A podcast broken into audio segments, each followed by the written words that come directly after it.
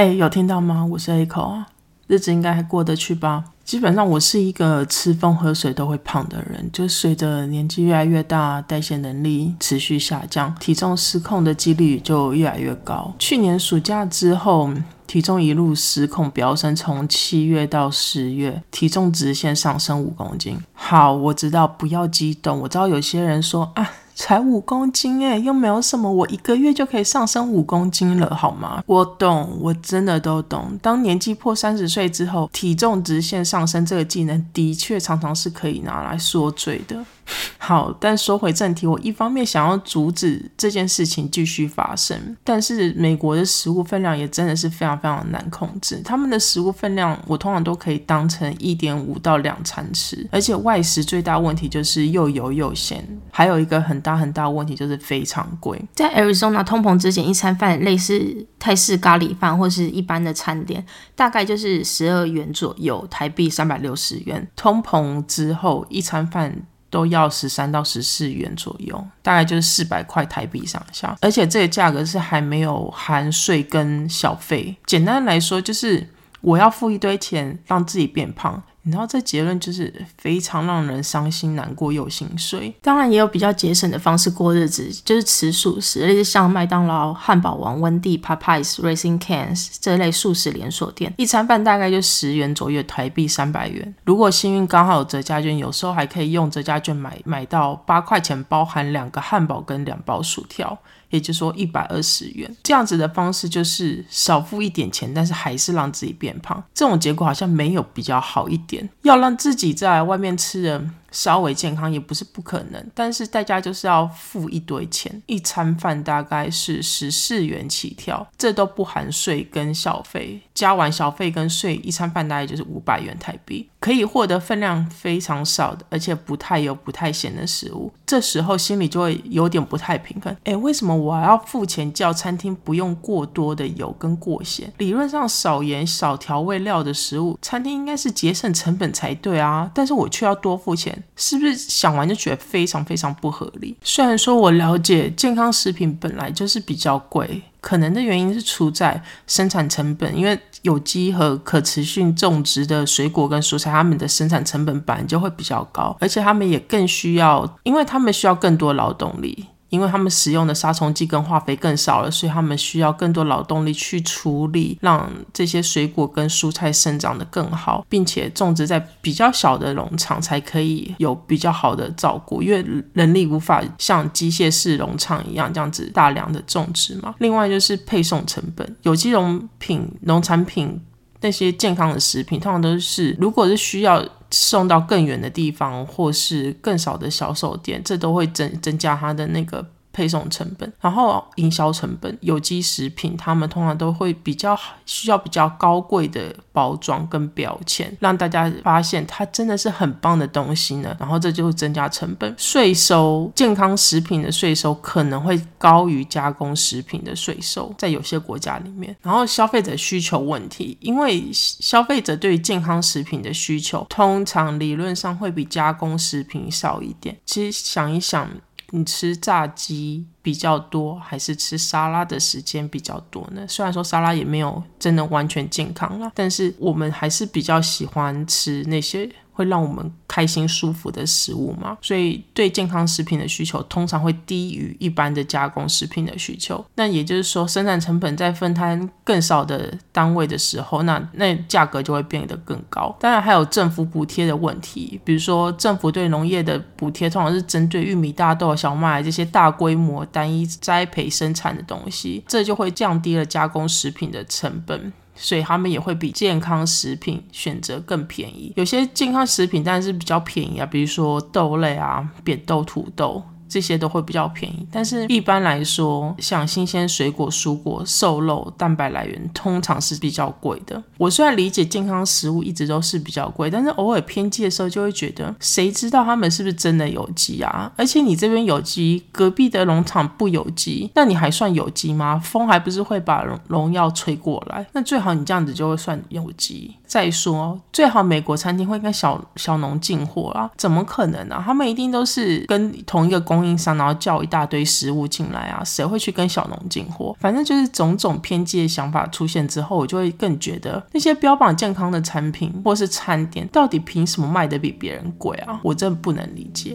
还有一件事情，我也是非常非常非常不了解，因为真的很不了解，所以要用三个非常来表达我的不了解程度，那就是。美国鸡肉真的有够难吃，虽然说也是有好吃的鸡肉啦，只是真的比例太低了。我刚来美国的时候，有一天我想到肯德基卡拉鸡腿堡的美味，所以就去肯德基买了炸鸡吃。那一次就是我最后一次吃美国肯德基了。虽然最后我还是有把所有的炸鸡都吃完，但是我真的要说，这只是因为我不想浪费钱而已。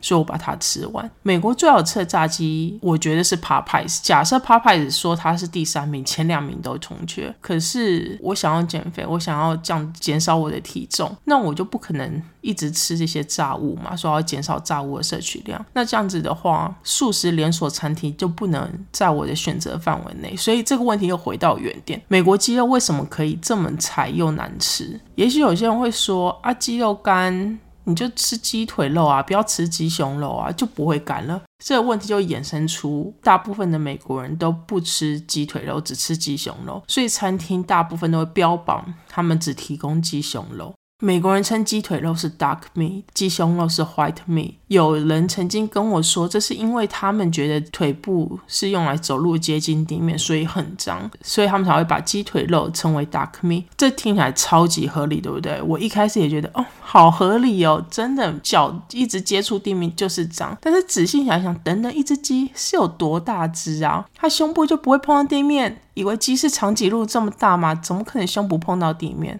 后来我查资料才知道，鸡腿肉被称为是 dark meat，是因为它们含有更高比例用于运动的肌肉纤维，因此需要更多的锻炼。这些肌肉纤维需要更多的氧气才能发挥作用嘛，而氧气是由更高浓度的血管提供的。这些肌肉中存在更多的血管，导致肉的颜色会比较深。大腿和鸡腿是鸡移动最多的部分，所以它们就会被归类成 dark meat。那 dark meat 还含有更多的肌红蛋白，然后这是一种将氧气输送到肌肉的蛋白质，这也有助于颜色变深。所以大腿的肉就是鸡腿肉的脂肪含量通常是高于鸡胸肉的，也是因为这个原因，所以它会让鸡鸡腿肉比鸡胸肉更好吃一点点。鸡胸肉被认为是 white meat，是因为它它比较少运动，相对于鸡腿肉，它当然是不太会运动，而且存在比较少的肌红蛋白，所以颜色较浅。这个才是为什么它会被称为 dark meat 跟 white meat 的原因。曾经有人跟我说，美国鸡肉放血的方式不像台湾鸡肉，这是美国鸡肉主要难吃的原因。我试着去找相关的资资讯去证实这个说法，也的确找到台湾跟美国是利用不同、不太相同的方式去对鸡只放血。但是其实两国所有的屠宰相关规定都是跟呃整个屠宰过程对于家禽或是家畜是否人道，并且符合食品法规，确保动物被人道。对待以及防止肉品滋生细菌危害人类的健康为主。结论就是宰杀的方式的确有可能因为不同而导致影响鸡肉的味道和质地。我又试着去找了更多的原因去理解为何美国鸡肉这么难吃。我想可能的原因可以归纳成四点。第一个是美国养鸡场多为就是工厂化的养殖方式。这种养殖方式，鸡通常都会在拥挤的环境中被饲养，它们无法四处走动，最后就会导致肌肉发育减少，而且它们的肉味也减少。我觉得这个好像也蛮合理的，因为台湾很多好吃的鸡肉都标榜的野生放山放养之类的放山鸡，所以好像是可以被接受的一个原因。另外一个可能的原因是。美国人真的比较喜欢吃鸡胸肉，所以在美国的鸡胸肉的价格很常比鸡腿肉贵一半的价格。这种定价策略跟台湾真的完全的相反。台湾鸡腿肉就是卖的比鸡胸肉贵。一些鸡在被培育成有更多的鸡胸肉的时候，这个养育方式就会造成鸡胸肉比鸡腿肉更熟，那脂肪跟结缔组织也会更少。缺乏脂肪和结缔组织也意味着它们在烹调的过程中更容易变干，另外就是较大的胸部的肌肉也会导致肌生长过快，从而导致健康问题啊，然后进而影响到肉的整个品质。选择性繁殖还会导致鸡不得不生活在狭窄的空间中，所以它们也会缺乏运动。那缺乏运动又回到刚刚第一个原因，它们就会肉有变干，所以这是相辅相成的关系。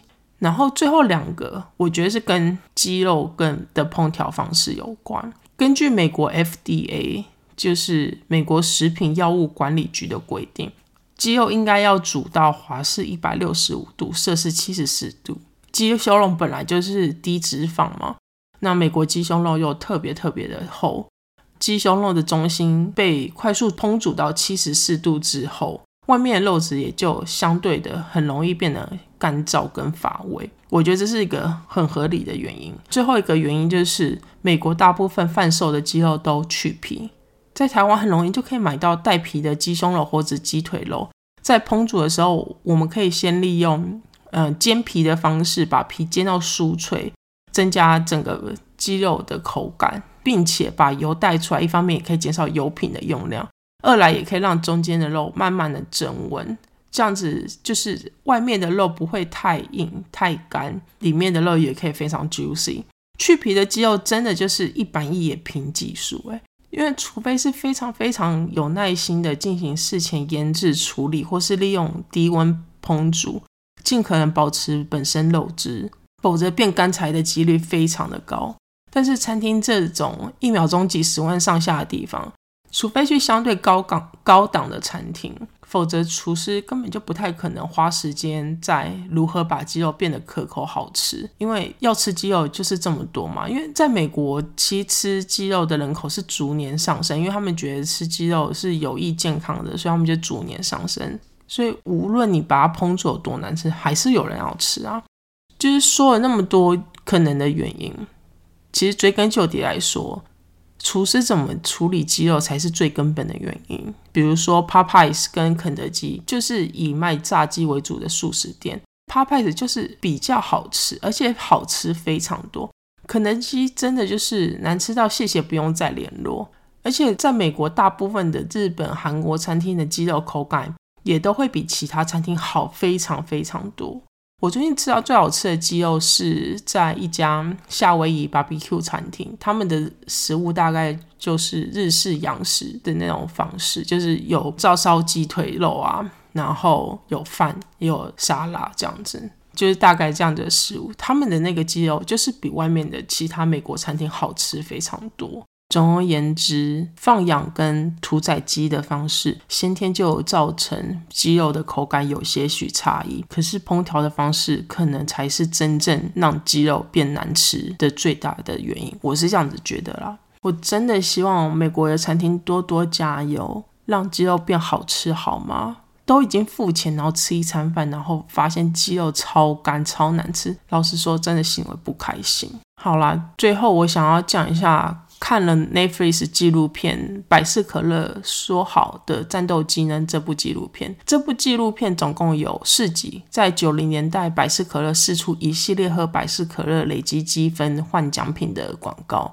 其中有一则广告是，只要累积七百万分就可以获得一架 AV 八 Harrier Second 喷气式战机。这架战机是一种单引擎对地攻击机，而且可以垂直或是短距离起降。在当时，这架战斗机的价格大约是三千两百万美元，九点亿台币左右。虽然以常理判断，喝可乐换战斗机，这个获蓝率趋近于零。一般人都会认为说这是应该噱头吧？怎么可能会去换到一台战斗机啊？而且在广告中，里面的那个主角他是驾着战斗机降落到学校去上课，这就会让大家更觉得这应该不太可能是真的一个奖品。可是，在这个广告中，最大的问题是它没有任何的免责声明，没有任何类似投资理财有赚有赔、详情请阅相关说明书，或是奖品样式仅供参考实际奖品以收到为准，又或者是主办单位有权随时修正相关兑换方式及奖品内容都没有。这些在广告中完完全全无法找到任何相关的声明内容。更糟糕的是，在这个兑换的游戏设计中，百事可乐提供消费者以十美分的价格购买积分，让消费者可以有另外一种选择去补足不够的积分，换到他们心中想要的奖品。